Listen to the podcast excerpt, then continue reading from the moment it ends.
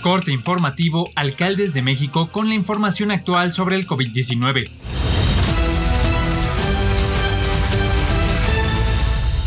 Hoy es miércoles 17 de febrero. La Secretaría de Salud informó que en las últimas 24 horas se detectaron 1.329 muertes por coronavirus y 8.683 nuevos casos, con lo que suman 175.986 muertes y 1.995.892 contagios por COVID-19 en México, de los cuales 50.611 son los casos activos y 2.575.000 se han recuperado de la enfermedad. Sobre la ocupación de camas de hospital, el director de epidemiología de la Secretaría de Salud, José Luis Salomía, resaltó que la ocupación de camas generales disminuyó de 41 a 38% en promedio a nivel nacional. En la Ciudad de México el indicador se ubicó en 65%. En tanto, las camas con ventilador están ocupadas al 41% en el país y 66% en la capital. Casi un año de registrarse el primer caso de coronavirus en México, el país superó los 2 millones de contagios del SARS-CoV-2, de acuerdo al comunicado técnico diario de COVID-19. Según la Secretaría de Salud, las 10 primeras entidades que acumulan el mayor número de casos son Ciudad de México, Estado de México, Guanajuato, Nuevo León, Jalisco, Puebla, Sonora, Coahuila, Tabasco y San Luis Potosí que en conjunto conforman cerca de dos tercios de todos los casos acumulados registrados en el país con el 67%.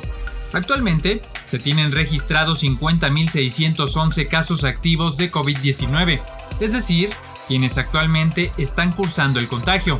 La Ciudad de México, Estado de México, Jalisco, Guanajuato, Puebla, Nuevo León, Veracruz, Baja California, Sonora y Coahuila se ubican como las 10 entidades que han registrado el mayor número de defunciones y en conjunto representan más de la mitad de todas las del país con 65%.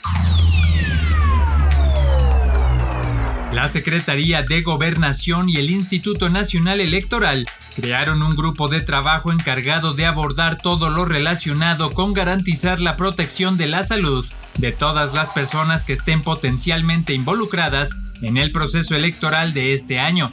Lo anterior se acordó en una reunión virtual entre la titular de gobernación, Olga Sánchez Cordero, y autoridades sanitarias y electorales del país. Este grupo de trabajo será permanente y dará seguimiento al tema y a los acuerdos que se adopten. A través de un comunicado que dio cuenta del encuentro, se informó que el objetivo es que las elecciones federales y concurrentes de este año tendrán lugar con las mejores y mayores garantías de protección a la salud al fijar protocolos, lineamientos y acciones para cuidar a las personas que estarán involucradas en el proceso electoral incluidas tanto servidoras y servidores públicos de los organismos electorales federales y locales, como los más de 93 millones de mexicanas y mexicanos que tienen la posibilidad de ejercer su derecho al voto el próximo domingo 6 de junio. La jefa de gobierno Claudia Sheinbaum Pardo afirmó que se hicieron ajustes en la logística que permitieron tener una mayor organización, y reducir el retraso en el segundo día de la aplicación de la vacuna contra la COVID-19 a los adultos mayores de 60 años en las alcaldías de Milpalta, Magdalena Contreras y Coajimalpa, donde en conjunto se aplicaron 61.831 dosis.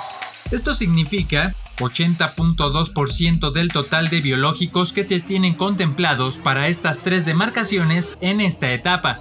En Coajimalpa se han aplicado 20.790 vacunas, en Magdalena Contreras 30.587 y en Milpalta 10.454. La mandataria indicó que este miércoles comenzará la vacunación a domicilio para quienes no pueden trasladarse a los puestos de vacunación, para lo cual se organizaron brigadas de salud, que previamente ubicaron a las personas que tienen problemas de movilidad. Comentó que los adultos mayores que ya recibieron las primeras dosis se deberán mantener las mismas medidas de seguridad sanitaria hasta que pasen 15 días por lo menos después de la segunda aplicación, con la finalidad de crear inmunidad contra el virus.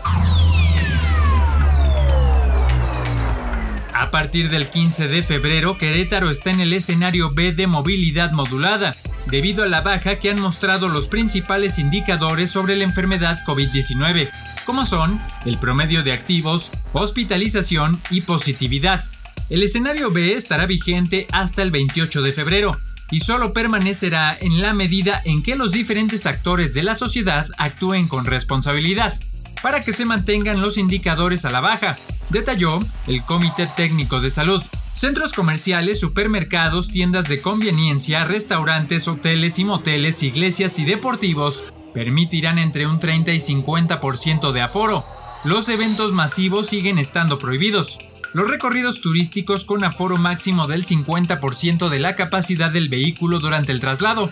Sigue siendo obligatorio el uso del cubrebocas en todos los casos. Esto es todo por el momento, seguiremos informando. Alcaldes de México. Alcaldes de México. Alcaldes de México.